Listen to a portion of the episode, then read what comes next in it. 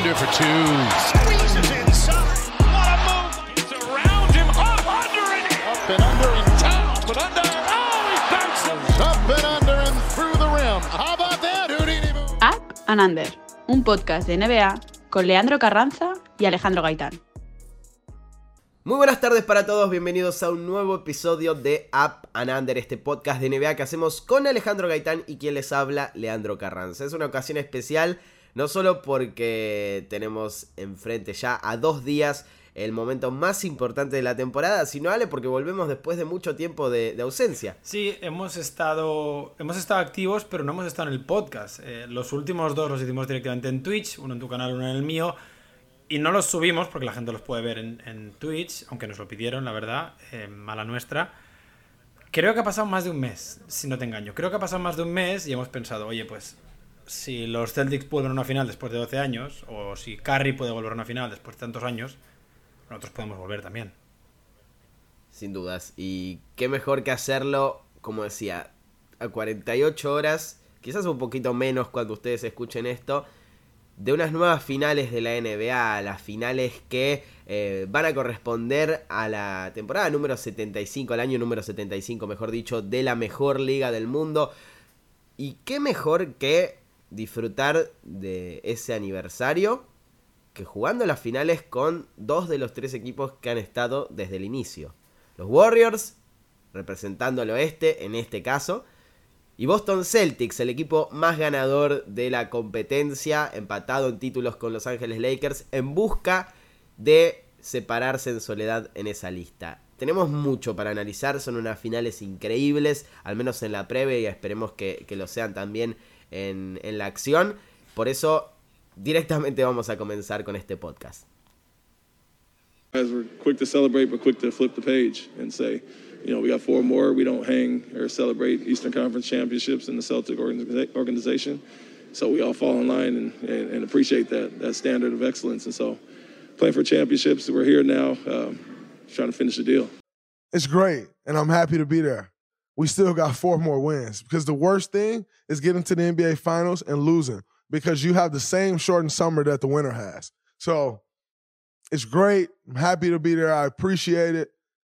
But in moving forward, we have four more wins to get. Tenemos que decir primero, Ale, que no son finales inéditas. Eh, de hecho, venimos de, de algunas eh, que, que sí lo eran. Y si Miami clasificaba a las finales de la NBA, iba a ser el primer enfrentamiento en una serie por el título entre Warriors y Heat. Pero esta no, esta tiene su, su historial. De hecho, se han enfrentado varias veces en playoff cuando Golden State no era Golden State, sino más bien era Philadelphia Warriors y ambos compartían la conferencia del Este. Pero también se enfrentaron en unas finales en 1964 cuando los Warriors eran San Francisco Warriors. De hecho lo son ahora, juegan como locales en el Chase Center que está en San Francisco, pero no han cambiado el nombre. Y Boston Celtics era Boston Celtics, es el, eh, uno de los equipos que no ha cambiado su nombre jamás. Fue victoria de los orgullosos verdes 4 a 1. Y, y esa es la única previa que tenemos en unas finales en enfrentamientos de estos dos equipos. Pero es una historia muy distinta a esta que estamos viviendo. Decíamos, Golden State ha recuperado su, su dominio de, de, la liga. Si bien todavía no ha ganado el título, ni siquiera han, han comenzado las finales, sí ha llegado nuevamente a ellas. Y son las sextas en ocho temporadas. Se tomaron algo así como dos años sabáticos entre lesiones, ausencias y eh, el desarrollo de algunos jugadores para volver al lugar en el que ha estado el equipo de Kerr normalmente desde que él es el entrenador. Por el otro lado, Boston vuelve a la Tierra Prometida tras 12 años de ausencias y con un núcleo que se ha estado topando con la misma pared año tras año casi. Eh, finales de conferencia en las que no podían acceder a, a, esa serie por el título y finalmente lo han hecho, han quebrado esa barrera, así que es un contexto diferente en el que dos equipos tienen un objetivo en común, pero con búsquedas muy distintas y con legados que se van a estar eh, modificando de, de, manera distinta también. Sí, además, eh, lo que comentas, para mí creo que viendo lo que ha pasado en los playoffs, son las finales más atractivas posibles para el espectador neutral. no solo tenemos a las que han sido las dos mejores defensas de la temporada regular, tenemos también dos ataques muy, muy potentes. El de los Golden State Warriors en estos playoffs ha explotado mucho más que lo hizo en la temporada regular y casualmente se encuentra con la que se puede decir que ha sido en los últimos años su mayor eh, kriptonita, al menos la de Steve Kerr. Hablaremos, hablaremos del tema. Viendo el nivel que tenían otros equipos o las lesiones que ha habido, siento que este Golden State contra Boston creo que nos lo merecíamos. Y si bien a principio de año muchos no hubiéramos apostado por esto, a día de hoy creo que eran las mejores finales posibles.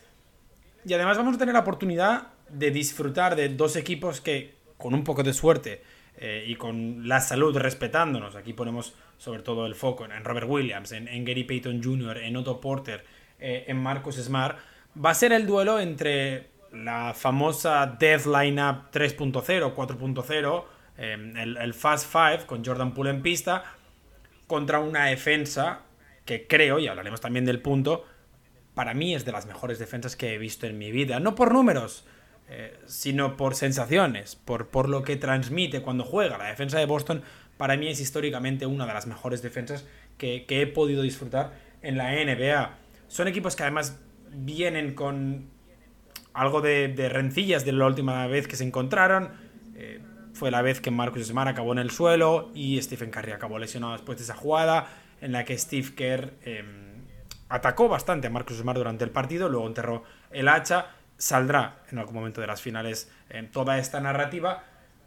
Y creo que hay demasiados puntos a analizar, desde quién va a defender a quién, desde cómo las defensas de un equipo van a atacar o van a aguantar a las estrellas del rival. Evidentemente, Stephen Curry puede conseguir su primer MVP de las finales si Andrei Iguodala no vuelve de la lesión a evitarlo. Hay tantos puntos que no sé ni por dónde quieres empezar no tengo la más mínima idea y, te lo iba a preguntar a vos, pero creo que podemos comenzar por eso, por el contexto en el que se encuentran estos dos equipos y esta rivalidad que si bien no ha existido en los últimos 58 años en finales de, de la liga, sí que tiene un, un escenario en el cual se puede profundizar porque, lo decías vos, está lo de esta temporada, eh, dos equipos que, si bien han seguido sus caminos, se han enfrentado y han tenido una historia en particular, que es justamente eh, el día que, Marcus Smart cae al piso y, se lesiona Stephen Curry. Ya de por sí aclaramos en este podcast,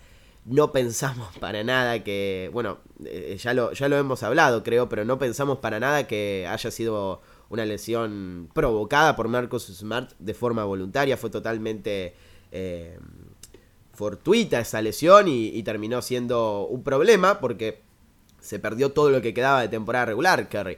Eh, por eso digo, eh, fue, fue, tan fuerte. Pero también el contexto eh, alimenta esa narrativa porque es lo que decías vos, el emparejamiento entre Curry y Smart va a ser constante en esta serie y va a ser su defensor primario, más allá de que, y ya lo vamos a hablar, Boston es un equipo que cambia mucho y que normalmente vamos a ver otros cruces porque, porque la dinámica de la defensiva de, los Celtics eh, invita a, que pase eso. Smart va a ser el defensor primario de Stephen Curry, entonces lo vamos a tener constantemente encima suyo. Y no es solamente la lesión o lo que ha pasado en, esa, en ese partido, es quizás el jugador que mejor lo ha defendido en su carrera. Ahora lo, vamos a debatir con números, pero existe la posibilidad de que Marcus Smart sea el mejor defensor de Curry a lo largo de su carrera. Y Boston es, como decías vos, la kriptonita de estos Warriors. Eh, si bien se han enfrentado siempre en temporada regular, y ese es un condicionante muy grande, porque una serie de playoffs es muy distinta y los ajustes son diferentes. Eh, no es lo mismo que enfrentarte en una, en, una racha de partidos que en una serie en la que te vas a cruzar y chocar constantemente contra el mismo equipo eh, sí que lo ha complicado muchísimo bajo la era Kerr. Es el equipo, el único equipo con el que tiene récord negativo. Entonces, sí que tienen un contexto sobre el cual analizar cómo se puede plantear esta rivalidad, más allá de que, como decía, hace 58 años que no se enfrentan en playoffs. Sí, Will Chamberlain no va a poder jugar, por desgracia. Bill Russell no creo que tampoco físicamente esté para jugar. Los que sí que van a jugar, lo decía, son Smart y Curry, que creo que se van a defender mutuamente. Ese es un punto donde no veo que haya mucho debate y todavía estamos dejando de, de banda, evidentemente, la defensa de Boston. Sabemos que es una defensa que cambia completamente en cualquier tipo de bloqueo o que lo intenta al menos. Veremos si lo hacen o no contra, contra estos Warriors. Insisto, Marcos Smart y, Stephen Curry se van a defender mutuamente. Creo que Curry es el eslabón más débil defensivo de, esos Warriors y por eso defiende a Marcus Smart, porque es el eslabón más débil ofensivamente, eh, al menos entre los jugadores bajitos de, de estos Celtics. Y luego ya entran una serie de nombres y los debates constantes de quién debería defender a quién. Jalen Brown y Clay Thompson pueden ser un duelo muy interesante, porque son dos jugadores muy, muy explosivos. Eh, no estoy diciendo que Jalen Brown sea el tipo de jugador que es Clay Thompson, tampoco estoy diciendo que Clay Thompson sea el defensor que era en 2018. Creo también que ellos dos van a defenderse mutuamente, al menos em, en los quintetos titulares. Cuando Golden State, si todo sigue como parece que va a seguir, juega con dos interiores, con Draymond Green y con eh, Kevin Looney. El que para mí es el gran duelo de esta serie. Andrew Wiggins con Jason Tatum. También creo que se van a defender mutuamente. Primero porque Andrew Wiggins es el jugador que físicamente más puede apretar a, Jason Tatum. Tengo apuntadas notas individualmente sobre, sobre este duelo. Y es que, primero, viene a hacer un gran trabajo con Luka Doncic, si es que eso se puede decir, pero minimizó relativamente eh, el trabajo de Luka Doncic. Y no quiero decir que Luka hiciera malos números, simplemente evitó, por ejemplo, que hubiera constantemente ayudas a Luka pudo defender uno contra uno. Luca metió 40, ningún problema. Pero no tuvo que venir Draymond Green a ayudar. Y creo que eso va a ser en parte el tipo de defensa que, Golden State va a intentar. No liberar a nadie, porque en estos Celtics con Grant Williams de 4, por ejemplo, cualquiera puede meter un triple desde la esquina. El principal objetivo de Wiggins va a ser amargar la vida a Jason Tatum, porque Jason Tatum lo hemos visto y lo ha demostrado hasta la fecha, es un jugador que cuando se le meten en la cabeza o cuando los árbitros no le pitan a favor, se sale bastante del partido. Y creo que Draymond Green llevará ya dos semanas, porque Draymond Green hace mucho tiempo que tiene claro que, las finales van a ser contra Boston, explicándole a Andrew Wiggins cómo hacer eso, cómo intentar sacar de sus casillas a Jason Tatum. Insisto, el objetivo para mí es aguantar el uno contra uno, evitar todo tipo de ayudas y sobre todo que no haya ningún jugador liberado, porque una de las pocas cosas en las que Tatum se está volviendo élite, si es que ya no lo era, es en saber leer ayuda, saber leer de dónde viene la ayuda. Evidentemente Golden State es un muy buen equipo defensivo y será ya un duelo entre quién lo hace mejor, si la ofensiva de Tatum o la defensiva de, Golden State. Hasta aquí estos tres duelos son los que creo que tengo claros. ¿Qué va a pasar con Draymond Green?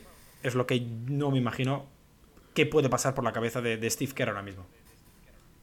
Tengo una pregunta sobre esa mm, situación defensiva que marcabas recién, Ale. Vos me decías, y con, precisión, que estos Celtics tienen tiradores por doquier y que dejar a un hombre libre es muy difícil de, mm, que termine siendo una, una estrategia positiva para el equipo que lo enfrenta, porque Grant Williams puede anotar, eh, porque Al Horford está promediando porcentajes totalmente insólitos desde el triple y demás. Golden State, serie tras serie, eh, ha optado por una estrategia defensiva que va en contra de eso, que es elegir a un jugador y mm, básicamente dejarlo tirar. En la serie contra Memphis lo ha hecho con Jean Morant. En la serie contra Dallas lo ha hecho pura y exclusivamente con jugadores como Fran, eh, y, demás. Y es básicamente ofrecerle el espacio a esos no tiradores para que eh, tomen esos triples. ¿Crees que lo van a intentar en esta serie con Derek White, con ese tipo de jugadores? ¿O, lo ves? Literalmente con Derek White. Si miras el partido de marzo, em, el, que creo que es el único partido que se puede valorar de la temporada regular porque en diciembre los Celtics no eran los Celtics, eran eh, un equipo de G-League o algo parecido. En marzo ya son más estos Celtics. Eh, Derrick White lleva ya un mes en el equipo, le dejan tirar.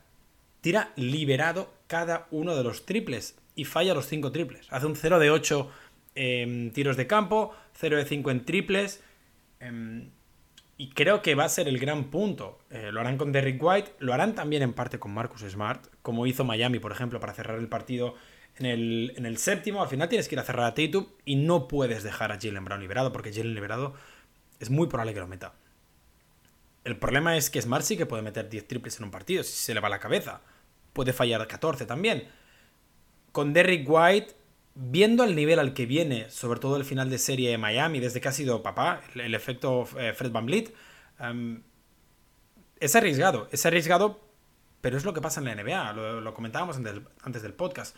Tienes que elegir qué veneno prefieres que te ataque intentar sobrevivir a ese veneno. Mm, creo, que, creo que en la serie contra Milwaukee yo decía, si te ganan los Bucks porque Pat Connaughton ha metido 7 triples, no puedes hacer nada, porque tu objetivo es frenar a Giannis y a Holiday. Si te ganan los Bucks porque Giannis ha dado 14 asistencias, es tu culpa. Pues un poco va a ser lo mismo em, mañana, o a partir del, del jueves si los Warriors permiten que Tatum involucre a todo el equipo, va a ser culpa de los Warriors. Si los Warriors permiten tirar a Derrick White para absolutamente secar a Tatum y Derrick White mete 7 triples, bueno, pues se le da la mano, que se dice, felicidades Derrick White y en tres días volvemos a jugar. Coincido y creo que, va a seguir siendo el, el veneno menos dañino y el menos probable, el que, el que tenga menos causa probable de muerte, por decirlo de alguna manera, porque eh, cualquier otra cosa significa dejar de prestarle tanta atención a Jason Tatum y a Jalen Brown, que son los dos grandes generadores ofensivos que tiene este plantel, sobre todo desde, desde los puntos. Eh, creo que, lo van a seguir haciendo yo también.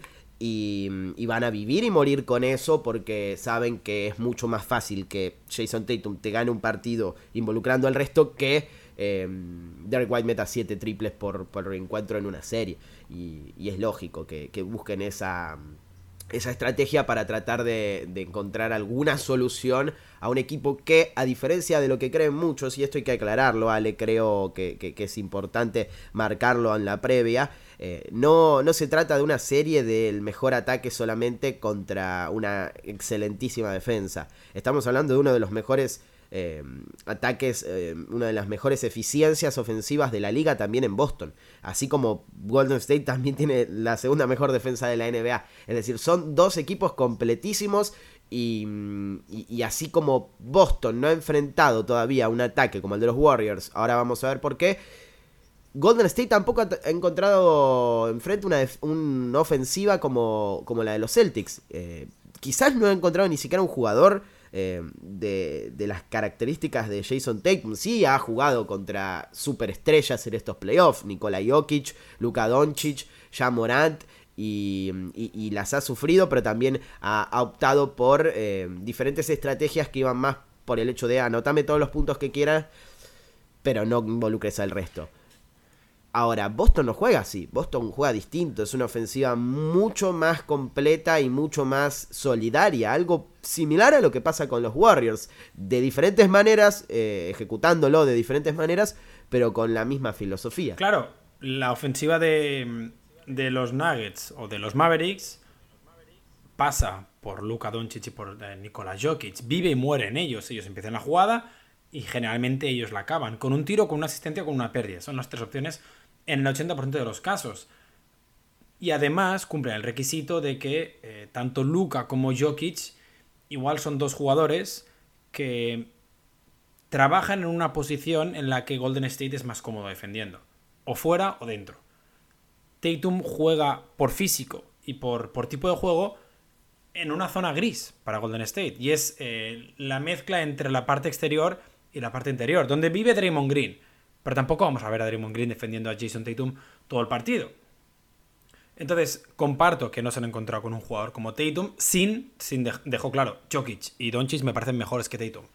Pero no se han encontrado con un jugador de ese nivel capaz de tener un colectivo alrededor con este nivel. Porque al final, el segundo mejor jugador que tenían Luka Doncic y Nikola Jokic eran Jalen Branson y Aaron Gordon. Con todo el respeto, eh, Jalen Brown es bastante mejor que ellos dos. Entonces, será muy importante eso, será muy importante ver cómo la defensa de Golden State adapta a eso. Lo insisto, comentabas muy bien, vienen de ataques muy centristas. Podríamos incluir a Jamoran, pero como pues, eh, se pierde varios partidos, eh, he querido dejarlo de lado. Aquel de Memphis es el ataque seguramente más colectivo que hay siguiendo con una dependencia muy alta de, de pero como eh, el que ha sido nombrado All NBA y se pierde la mitad de la serie, eh, no quiero entrar en esa jugada. Ahora, la defensa de Golden State, que también es una defensa que en ocasiones, sobre todo en los externos, busca cambiar bastante cuando Draymond Green está detrás, no se puede permitir mantener el mismo estilo contra los Celtics, porque los Celtics casi todas las jugadas empiezan en las manos de Al Horford y hay un doble bloqueo arriba. El balón acaba en Jalen Brown o en Jason Tatum con un doble bloqueo. El primer bloqueo siempre es de un guard y el segundo bloqueo es del propio Horford. Por lo que tienes involucrado, hipotéticamente, a Stephen Curry, que sería el defensor de Marcus Smart, a Andrew Wiggins, que sería el defensor de Tatum, y a, hipotéticamente, Draymond Green. Evidentemente el balón va a acabar en las manos de quien esté defendido por Stephen Curry. Si es que hacen cambios. Si no hacen cambios, de esos tres jugadores, solo Draymond Green es capaz de pasar el bloqueo de manera más que óptima para que Jason Tatum no tenga una ventaja. Por lo que vamos a ver muy bien qué cambios defensivos hace Steve Kerr para cuando Boston plantee esta jugada, que insisto, Boston empieza el 70% de las jugadas con, con este Horns. Y eso me lleva a la pregunta clave, que creo que es la pregunta que seguramente va a marcar toda la serie. ¿A quién va a defender? ¿O quién va a ser el principal jugador, principal más minutos, al que va a defender Draymond Green? Porque ya vimos contra Dallas que mucho tiempo estuvo defendiendo a Jalen Branson. Sí, em, la verdad que, que no, no, no, se me ocurre una respuesta eh, precisa para eso. Eh, porque lo decís vos, es otro ataque completamente distinto, eh, más allá de que podríamos plantearlo como una situación de, segunda estrella y, superestrella, tal como sucedió con Dallas, eh, y, podríamos decir que, al igual que defendió a Luka Doncic, Andrew Wiggins va a defender a Jason Tatum y por consiguiente Draymond Green tendría que defender a Jalen Brown. creo que también es distinta la serie en cuanto a la configuración que tienen los rosters en los internos. Eh, Draymond Green se dio la posibilidad o, la, oportunidad de defender a Jalen Branson mucho tiempo. Porque Dallas no tiene una presencia interior que domine. Eh, al igual que, que Von Looney tuvo la posibilidad de dominar en la pintura por eso mismo. Y ahora están enfrente del mejor equipo de la NBA en ese aspecto. No creo que haya un equipo superior a Boston en este momento en cuanto a juego interno en defensa y en ataque. Rob Williams, y sobre todo en defensa, Rob Williams y, Al Horford son brillantes en ese aspecto, pero también en ataque te pueden complicar muchísimo por su versatilidad y porque también son presencias físicas que no se pueden emparejar con prácticamente ningún jugador de, de, Golden State. Que Von Looney va a tener que defender a uno de esos jugadores y mm, si Draymond Green gasta el tiempo o, decide defender a, alguno de los perimetrales que, tiene Boston, bueno, o Robert Williams o Al Horford van a quedar en, condiciones eh, muy, muy positivas para, para sacarle provecho desde el ofensivo. También ahí tiene mucho que ver cuánto tiempo emplea la alineación del, Fast Five eh, Steve Kerr, porque en ese caso sería incluso peor, tendrías que, destinar a Andrew Wiggins a defender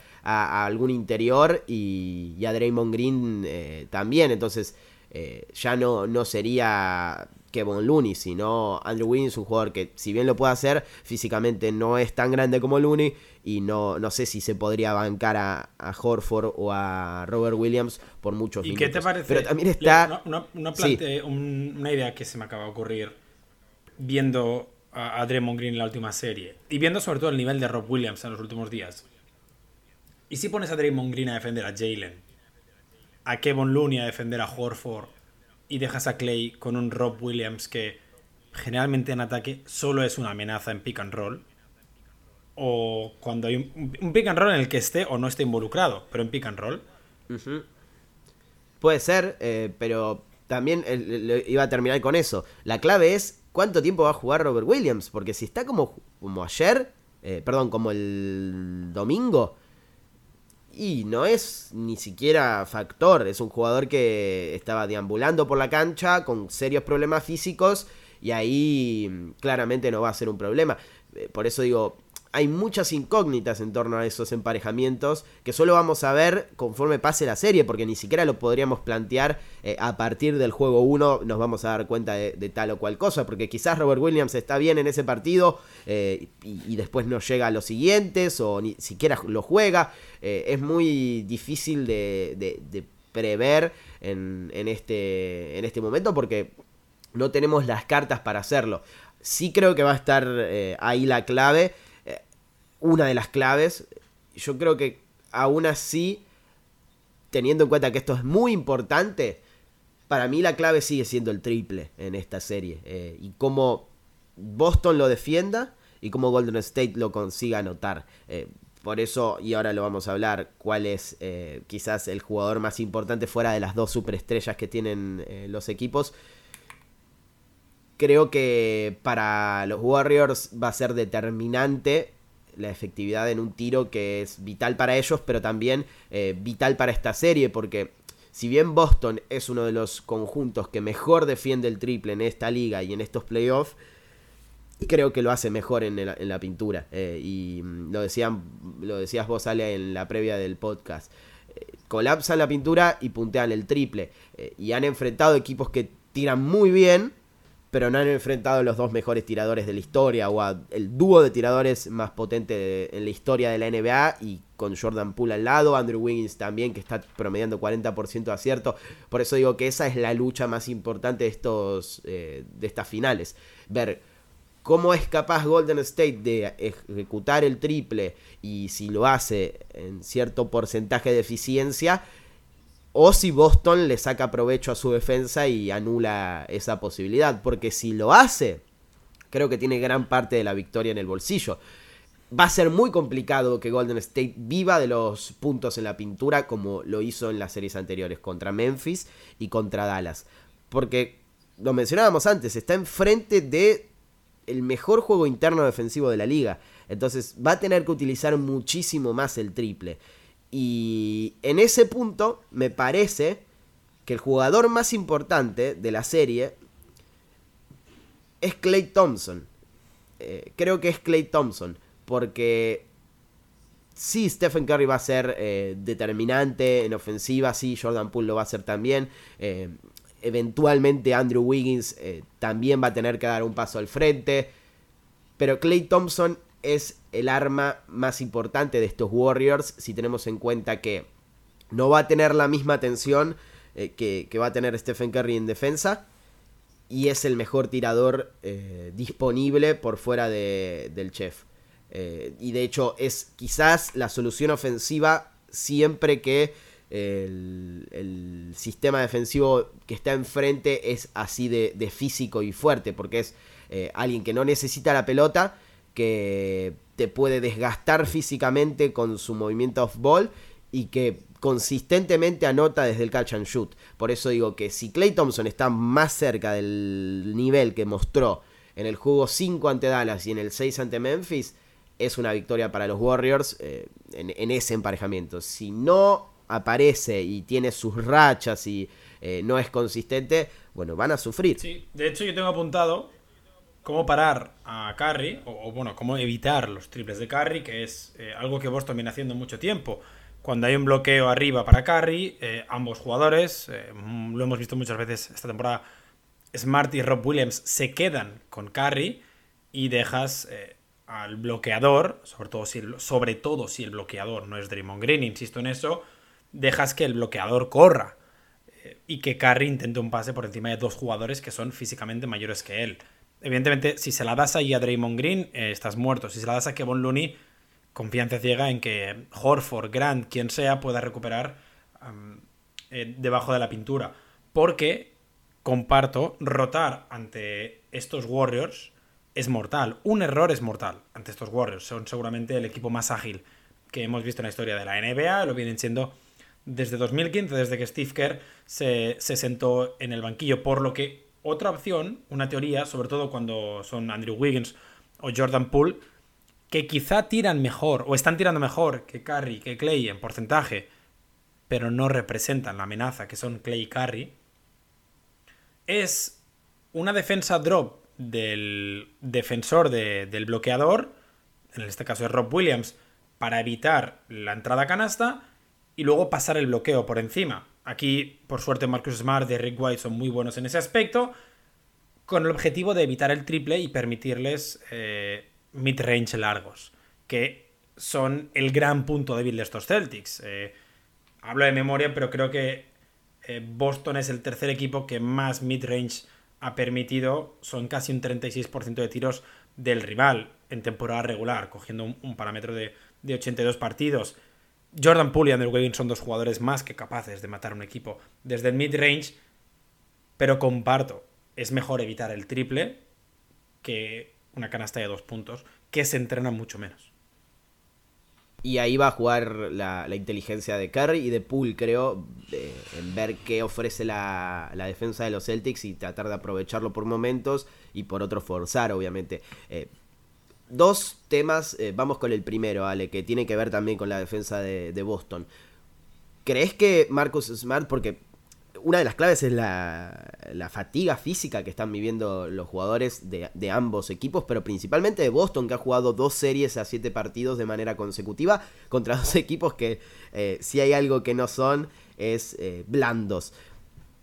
¿Crees que Marcus Smart está para correr constantemente a, a un jugador como Stephen Curry que, a diferencia de todos los que ha enfrentado, en, estos playoffs y de, todos los que ha tenido que, defender, eh, no para de moverse sin pelota o, puede ser eh, uno de los aspectos a tener en cuenta para, hablar de, ese emparejamiento y de lo que puede llegar a, significar físicamente para Marcus. A ver, evidentemente hay que tenerlo en cuenta, pero al contrario que otras lesiones, Marcus Smart simplemente tiene el tobillo inflamado por un 15 Em, no es un problema muscular, no es un problema de que haya tenido un tirón, simplemente es un tobillo muy inflamado. Eso le permite correr, con dolor, pero le permite correr. Esta misma mañana Imeudoka hablaba, decía que no está preocupado por, la salud de Marcus Smart. Em, creo que si hay un jugador que puede jugar a través de dolores, Marcus Smart. Sí, eso es verdad, eh, es cierto pero sí que va a ser un... Es un factor. Un, desafío, es un desafío, además, eh, eh, tener que correr a un jugador constantemente, porque si hay algo que mencionábamos recién es Boston no, Golden State no ha enfrentado un ataque como el de los eh, Celtics por configuración colectiva y porque no ha enfrentado a un jugador individualmente como Jason Tatum. Boston tampoco ha enfrentado un ataque como el de los Warriors en el sentido de que la mayoría de los rivales que enfrentó en estos playoffs si bien fueron durísimos y si bien son superestrellas y han tenido series fenomenales, la mayoría de ellos por eh, disposición del staff técnico o por ausencias ha tenido que tirar de lo individual y de los aclarados y, del uno contra uno y de la capacidad ofensiva de sus principales estrellas. Eh, ¿Por qué digo esto? Bueno, porque Brooklyn juega así, dale la pelota a Kevin Durant o a Kyrie Irving y que creen en el uno contra uno ellos. Y lo ha hecho muy bien Boston. De hecho, creo que es el equipo que mejor defendió a, Kevin Durant en su carrera. Milwaukee tuvo que jugar en cierto punto así, eh, con, con Giannis eh, teniendo un porcentaje de uso ofensivo brutal. Y, Miami lo mismo con la lesión de Tyler Hero.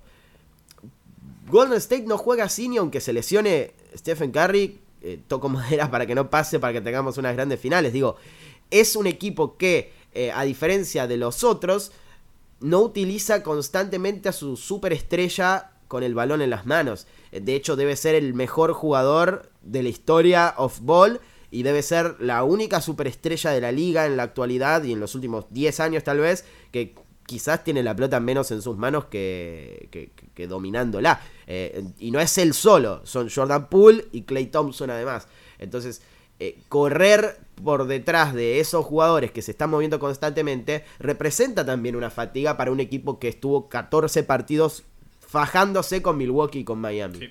Además, no son solo 14 partidos, es que son 12, eh, noche sí, noche no, los 5 últimos de Milwaukee, los 7 de Miami, un día de descanso entre cada partido si por lo que fuere la serie se va a 7, Boston se convertiría en una de las franquicias en jugar 25 partidos en un mismo playoff. Solo ha habido una que ha jugado más, son los Celtics de 2008 que jugaron 26. Entonces, evidentemente, en algún momento tiene que pasar factura.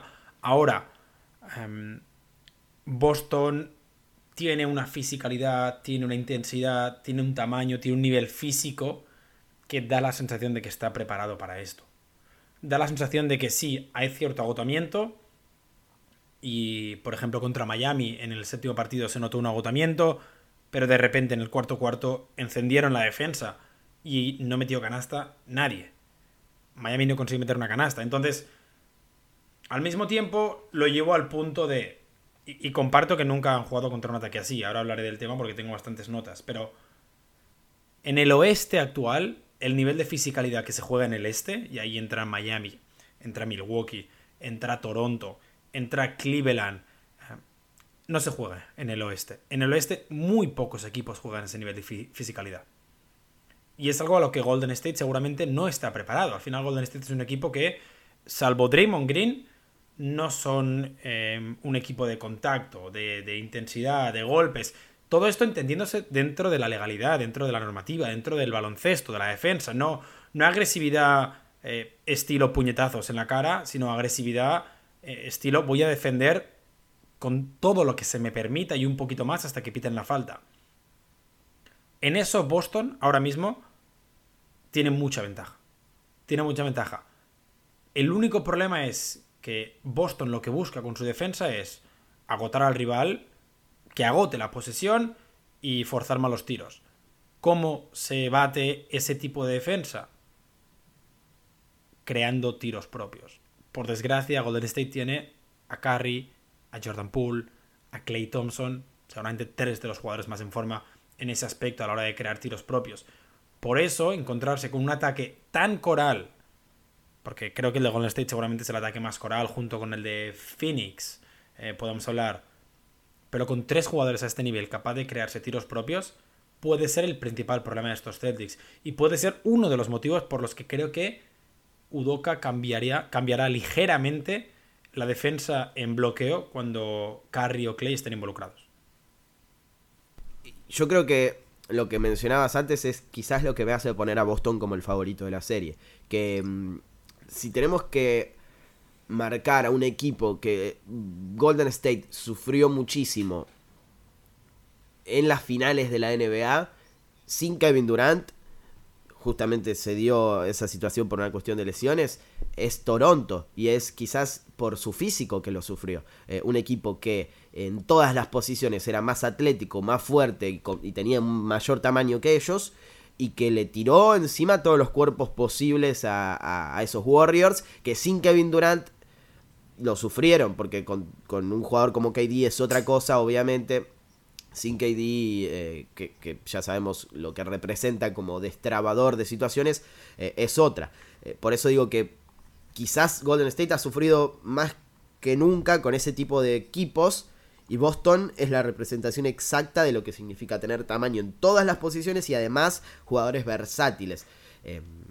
por eso los pongo quizás como favoritos en esta serie, que no quiere decir que sean los que van a ganar, sino más bien los que creo que tienen una leve ventaja sobre lo que, lo que representa el emparejamiento contra, contra los Warriors. Eh, era el equipo que más le puede complicar las cosas a Golden State.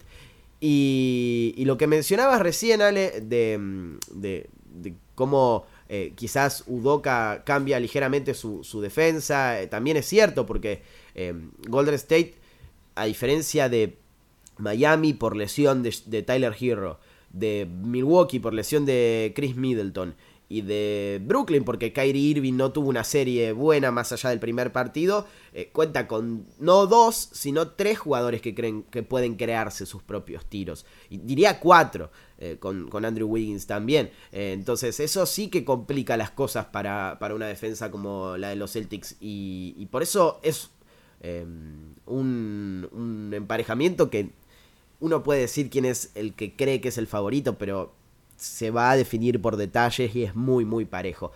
Una cosa que hay que tener en cuenta es eh, la recurrente eh, toma de decisiones eh, en el lado negativo que tienen estos dos equipos a la hora de manejar la sí. pelota. Son de los peores de la, de la postemporada en cuanto a pérdidas son, de hecho, Golden State es, el, es uno de los peores equipos eh, de, la liga en, estos playoffs en cuanto a pérdidas, el peor de los que queda, eh, de los que quedaba, mejor dicho, en, semifinales de conferencia. 14,8 pérdidas por partido, pero Boston no está muy lejos, 14 por partido y está ahí por detrás de los Warriors en, en estas finales de conferencia es el segundo peor y creo que va a ser clave porque son dos equipos que no te van a dejar eh, pasarte en limpio y, sin problemas con esas pérdidas y que te van a castigar, pero al mismo tiempo sufren muchísimo lo mismo del otro lado. Entonces, quien menos eh, daño se haga a lo largo de la serie con este tipo de situaciones, creo que va a sacar una ventaja muy grande. Porque si estamos hablando de las dos mejores defensas de la liga, quiere decir que hacer puntos fáciles es vital. Y qué mejor que conseguirlos tras pérdida del rival con una defensa que no está seteada y básicamente con el aro en soledad. Yo aquí tengo una teoría sobre el tema de las eh, pérdidas y es que creo que las pérdidas de Boston son pérdidas por errores, porque muchas son no forzadas, son malos pases a las manos del rival. El otro día, sobre todo en el sexto, con, Jimmy Butler se vieron muchos. Penetraciones de Jalen Brown que permite que, le roben el balón. Y que las de los Warriors son pérdidas que van con el flow de la ofensiva de Golden State. Son pases de Curry que iban al lugar adecuado. Pero que igual Andrew Wiggins no ha llegado a la esquina a tiempo. Que igual un defensor lo ha sabido leer. Pero que son parte de la ofensiva de Golden State, esas pérdidas veo más. O sea, vos crees que uno lo puede cambiar y el otro no tanto. Sí, es mi punto. Golden State hace mucho tiempo que lleva el promedio de pérdidas en el que se mueve, varias temporadas, y, son parte de la identidad ofensiva de Golden State. Eh, porque Curry se puede permitir la licencia de tirar pases a la esquina, y igual el primero no sale, igual el segundo tampoco, pero el tercero acaba con un triple muy liberado de Clay Thompson. Y, y siento que es parte de la identidad de estos Golden State Warriors. Y siento que al mismo tiempo Boston sí que puede recortar esas pérdidas.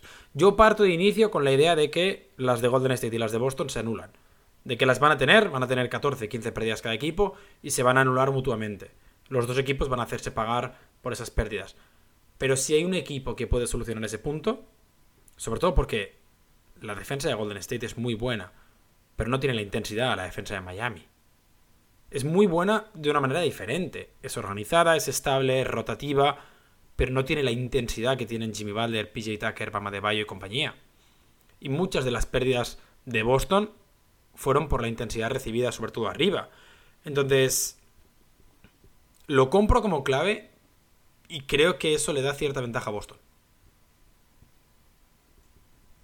Sí, sí, es verdad, porque. Mm, porque quizás uno puede ajustar sobre eso, el otro forma más parte de su identidad. Eh, es verdad, puede, puede, puede ser analizado de esa forma. Hemos visto a Boston ajustar en medio de partido. Al final, eh, el otro día Jalen Brown tiene cinco pérdidas en el primer cuarto. Al descanso, Jalen Brown deja de driblar y se convierte en un ejecutor y mete 21 puntos en la segunda parte o 19 puntos en la segunda parte. Las pérdidas de Boston en algunos casos las de Tatum van más al margen, porque sí que Tatum hace de Curry y de Draymond Green al mismo tiempo en estos Celtics, pero sobre todo las de Jalen y Smart conduciendo son pérdidas que se pueden limitar dejando de conducir. Hablando de Jalen Brown, eh, no me nombres a Jason Tatum y Stephen Curry, dejémoslos de lado por un, por un momento. Eh, ya vamos a hablar de ellos ahora en el final. Eh, ¿Qué jugador, yo ya mencioné al mío, Clay Thompson, ¿Qué jugador crees que puede ser determinante para los Celtics? Si querés nombrar el tuyo de Golden State también. Em, en esta serie como, como héroe, no inesperado, porque si podemos mencionar a Clay Thompson, quiere decir que inesperado no es, eh, pero sí que, que dé un paso al frente y, sea vital por, por, lo que crees que puede pasar en cuanto a desarrollo de la eliminatoria. Marcus Smart, eh, primero porque va a tener que pegarse con Stephen Curry, que es una batalla que no le recomendaría ni a mi peor enemigo. Y segundo, por lo que comentabas antes, al final Golden State va a tener que dejar tirar a alguien. Y viendo los porcentajes de Al Horford y Grant Williams en estos playoffs, o de Jalen Brown contra Miami, y viendo el séptimo partido de Marcus Smart, a quien vas a dejar tirar es a Marcus Smart. A quien tienes que dejar tirar es la decisión correcta, es a Marcus Smart. Y siento que en sus manos puede estar eh, el, futuro de, estos Celtics, el ganar o no ganar un anillo. También siento que Golden State va a hacer una defensa, un tipo de defensa em, muy fuerte sobre Tatum. Creo que incluso al cruzar media pista, porque los defensores de Tatum van a ser siempre más bajitos y la única manera de compensar eh, tamaño es con intensidad y con, insistencia, por ponerlo así. Y le va a tocar mucho a Marcus Smart eh, dirigir el ataque, que creo que es la decisión correcta eh, en todos los aspectos.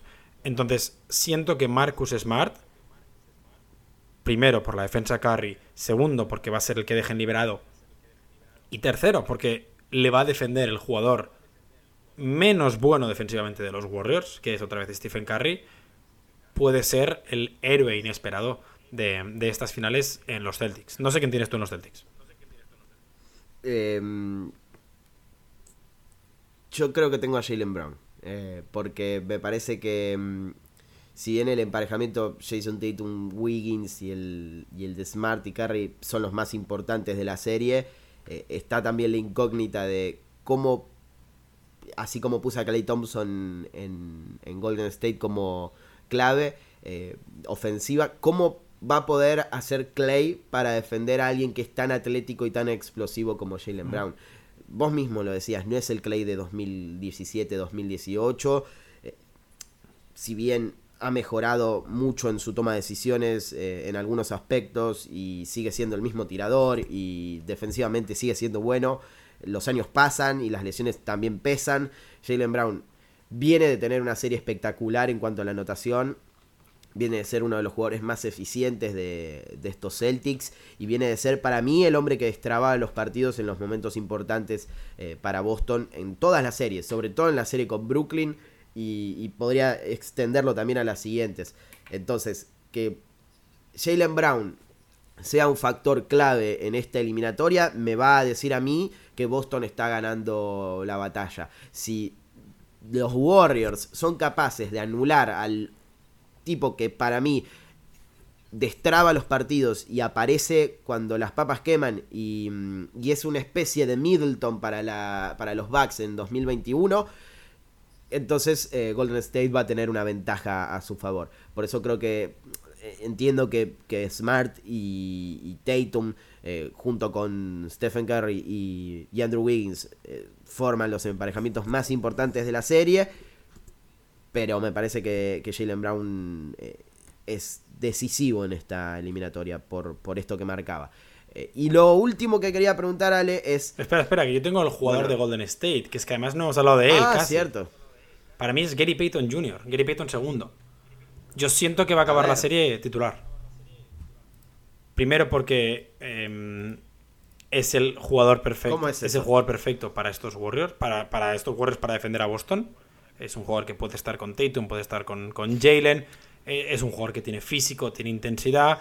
Y luego es un jugador que ofensivamente a Curry le va muy bien en pista. Em, sabe leer perfectamente qué quiere hacer Stephen Curry eh, es muy buen eh, jugador de pick and roll con, con Curry, puede hacerlo también con, con o con Clay. Y creo que va a jugar titular al final de la serie. Al final era titular antes de lesionarse, o, en, el mejor momento de su temporada. Entonces a mí no me sorprendería estos cambios de quintetos que tiene Steve Kerr en mitad de las finales que acaben con Gary Payton jugando por, por Kevin Looney. Bien. O sea, tu clave es un jugador que que no se sabe si va a jugar. Que no se sabe si va a jugar las finales, correcto.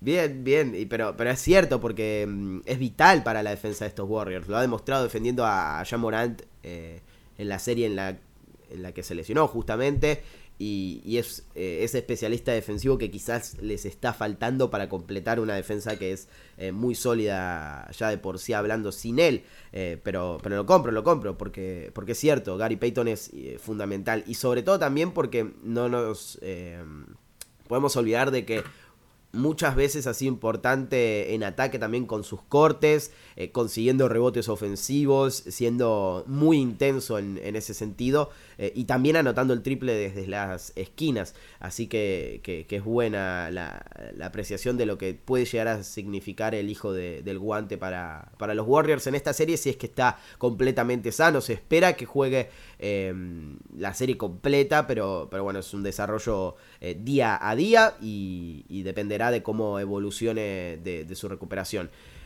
Cerramos con los dos jugadores más importantes de la serie, eh, el MVP de las finales de conferencia este y el MVP de las finales de conferencia oeste, el Magic Johnson MVP y el Larry Bird MVP. Jason Tatum y Stephen Curry. Terminaba de, mm, de, ver un video de ESPN cuando empezamos el podcast y decía quién tiene más eh, o quién se juega más o quién tiene más cosas sobre la mesa para ganar en esta serie, Jason Tatum o Stephen Curry. Y Max Kellerman decía que, eh, por un lado, Curry estaba tratando de alcanzar el top 10 histórico. Si bien después aclaró, está tratando de ganar campeonatos. Nosotros estamos viendo si alcanza o no alcanza, si ya ha alcanzado el top 10 histórico.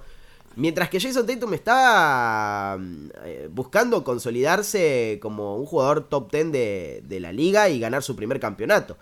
Entonces, eh, ¿cómo lo podemos ver a ese emparejamiento de legados que de por sí para mí ya es eh, injusto porque estamos comparando a un jugador que, como decimos, está peleando el top 10 histórico contra alguien que eh, se ha consolidado como top 10 de la liga, pero quiere solidificarlo aún más. Entonces, es un, abismo de diferencia en cuanto a legado. Pero ¿cómo lo podemos plantear? Claro, es, es injusto porque si bien es verdad que los dos están buscando su primer MVP de las finales, que, no deja de ser un dato muy curioso teniendo en cuenta quién es Stephen Curry. Al final Curry busca su cuarto anillo y, por ponerlo así, eh, Tatum se convertiría en el sexto MVP de las finales más joven de la historia. Mm, no, no están en la misma conversación, no deberíamos estar teniendo el mismo debate. Creo que Curry puede tener más a perder si entendemos que esta es la última oportunidad de los Warriors si, alguien piensa que los Warriors el año que viene, con este mismo bloque, van a estar otra vez aquí, em, creo que es un año más para Golden State. Y creo que la presión que pueda tener Boston en el primer partido por, por estar en un sitio donde nadie de la plantilla ha estado antes, em, puede jugar una mala pasada. Al mismo tiempo, Las Vegas da a Boston como favorito. Ah, perdona, a Golden State como favorito. Golden State tiene el factor pista. Golden State tiene la experiencia. Golden State tiene los campeones. Y Boston está en unas finales en las que hace cuatro meses no estaba en play-in. Por lo que yo siento que a Tatum lo vamos a ver en, en, esta situación más en el futuro. Evidentemente sería muy bonito para él ganar su primer MVP de las finales con 24 años recién cumplidos. Sería muy bonito en, la temporada 75 con jugar de los Celtics, que los Celtics ganan el 18 para, para refrendar pues, pues un dominio que, ha durado 72 temporadas hasta el año de la burbuja y, bueno, mentira, 65 por, por Minneapolis. Pero creo que ninguno de los dos tiene algo que perder. Si Tatum hubiera perdido las finales de conferencia, es otro debate. Em, si Stephen Curry hubiera perdido las últimas dos finales que ha jugado, sería otro debate. Pero creo que los de Golden State ya ha dejado su legado en la historia del baloncesto. Y va mucho más allá de, anillos o de MVPs de las finales. Y en el caso de Tatum, queda tanto de carrera y ha demostrado tanto en estos playoffs que, que no creo que tenga nada que perder. O sea, es que incluso unas posibles finales horribles de Tatum como fue el caso de, no sé, LeBron James en 2011, se puede recuperar. Tiene muchísimo tiempo por delante. Coincido, eh, tendríamos que plantearlo sobre el hecho de que los dos tienen mucho para ganar y no creo que tengan mucho para perder. Eh, ahí el debate sería quién tiene más para ganar y me parece que si hay alguien que tiene más para ganar es el jugador al que algunos creen que si gana el título y el Finals MVP va a entrar en el top 10. Yo personalmente pienso que ya está en esa lista, pero es Stephen Curry, porque, mm, porque es insólito que pase esto, pero la realidad es que es así. Eh, un MVP de las finales y un título, un título probablemente sí sea lógico que, porque son títulos y es lo más importante que tiene la NBA en cuanto a eh, reconocimientos y logros colectivos o individuales. Un título es lo más importante de todo y ganar el campeonato es lo que todos buscan. Pero digo, es insólito que por un MVP de las finales más o menos eh, se, analice el legado de un jugador, pero va a pasar. Y, y creo que a diferencia de lo que ha sucedido en los últimos años cuando no lo ganó, si esta vez lo gana, va a ser muy difícil discutir desde cualquier punto de vista a, Stephen Curry y a su legado. O sea, no va a haber forma de, debatirlo en ese aspecto. Y, creo que también entraría en la discusión sobre, eh, o, rebasaría incluso en la, a la, la discusión de si Kevin Durant o él es el, es el mejor jugador de, esta generación por detrás de LeBron James. Eh, por eso creo que tiene más para ganar. Mm, sobre todo porque Tatum tiene mucha más carrera por delante y como decías vos, una, mala final o un mal desempeño en alguno de los partidos de las finales o en un momento decisivo no va a definir su carrera. Jason Tatum eh, personalmente creo que va a estar muchas veces en esta situación y, y sí tiene todo para, para, convertirse en uno de los mejores jugadores de la liga y, entrar al top 5 en los próximos años y ganar incluso múltiples MVPs.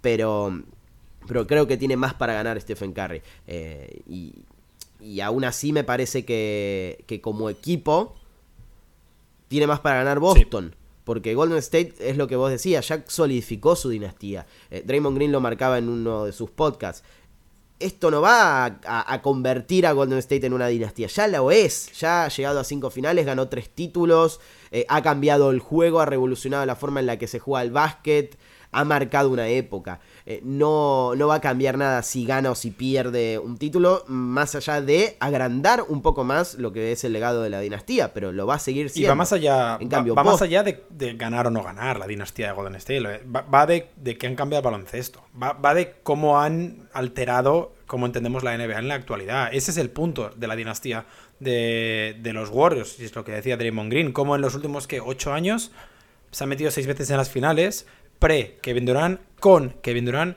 post-Kevin Durant. Eso no lo ha hecho nadie en la historia.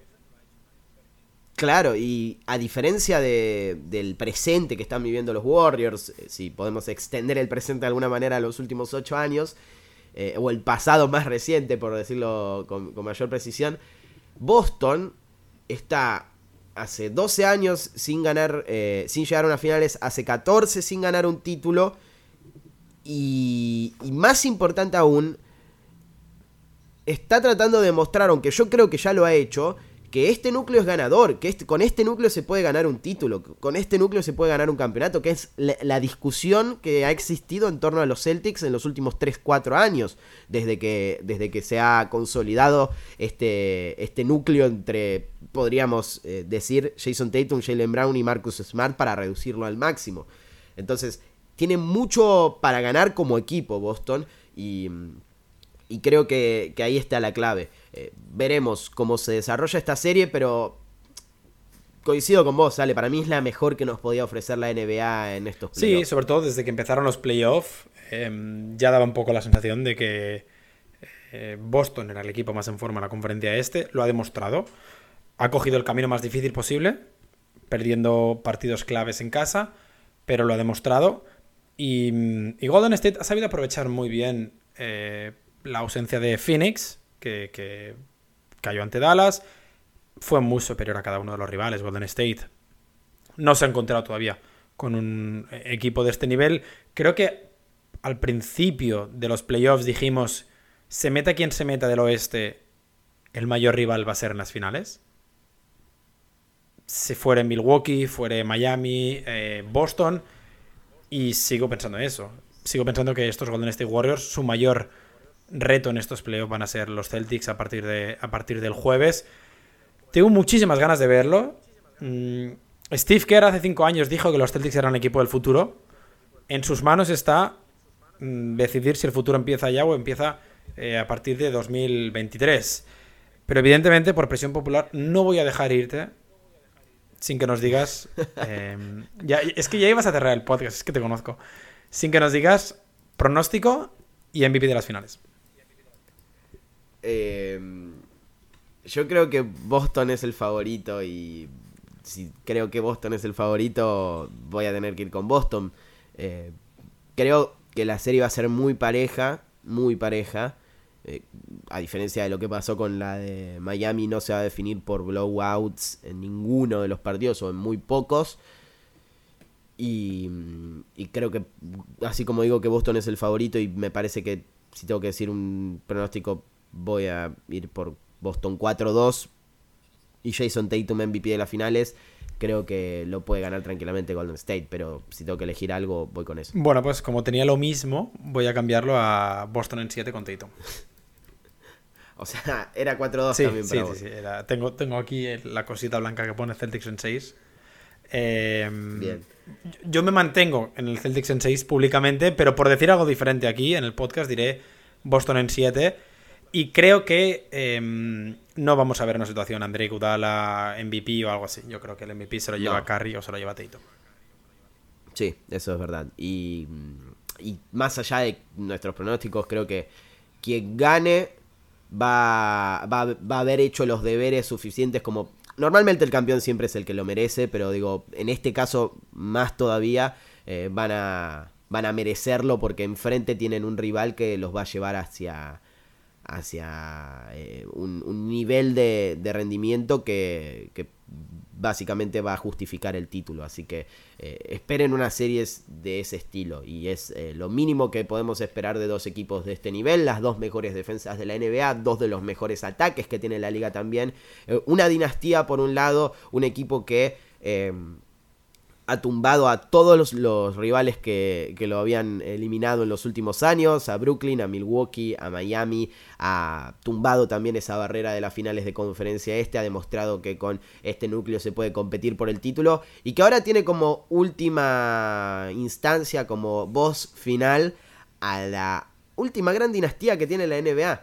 En los últimos años nadie ha sido mejor a nivel colectivo que Golden State. Habrán ganado títulos, sí, eh, ocasionalmente habrán dominado por momentos, pero nadie ha ejercido ese nivel de dominio que han tenido estos Warriors. Así que no se puede esperar nada más que grandeza por parte de estas finales. Y vamos a estar analizándolas, obviamente, en Up and Under de diferentes formas, ¿sale? No lo vamos a decir ¿Todavía ahora, no? pero estén atentos. Y yo creo que tenemos que pulir un Vale, par de sí, sí, cosas hay para detalles, hay decirlo detalles a pulir. Hay detalles, pero, pero estén atentos a eso porque también eh, tenemos noticias. Nos vamos, muchas gracias por, por escucharnos. eh, bienvenidos de nuevo porque nos habíamos ausentado por un tiempo en, en el formato podcast. Y nos vemos la próxima.